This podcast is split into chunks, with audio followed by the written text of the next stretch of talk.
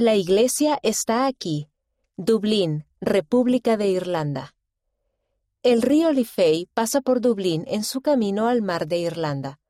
La Iglesia de Jesucristo de los Santos de los Últimos Días ha estado en Dublín desde 1850. La primera estaca de la República de Irlanda se creó en Dublín en 1995.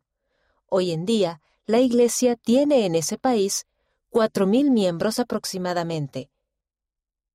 Una estaca, un distrito y 13 congregaciones. Tres centros de historia familiar. La oración une a las familias.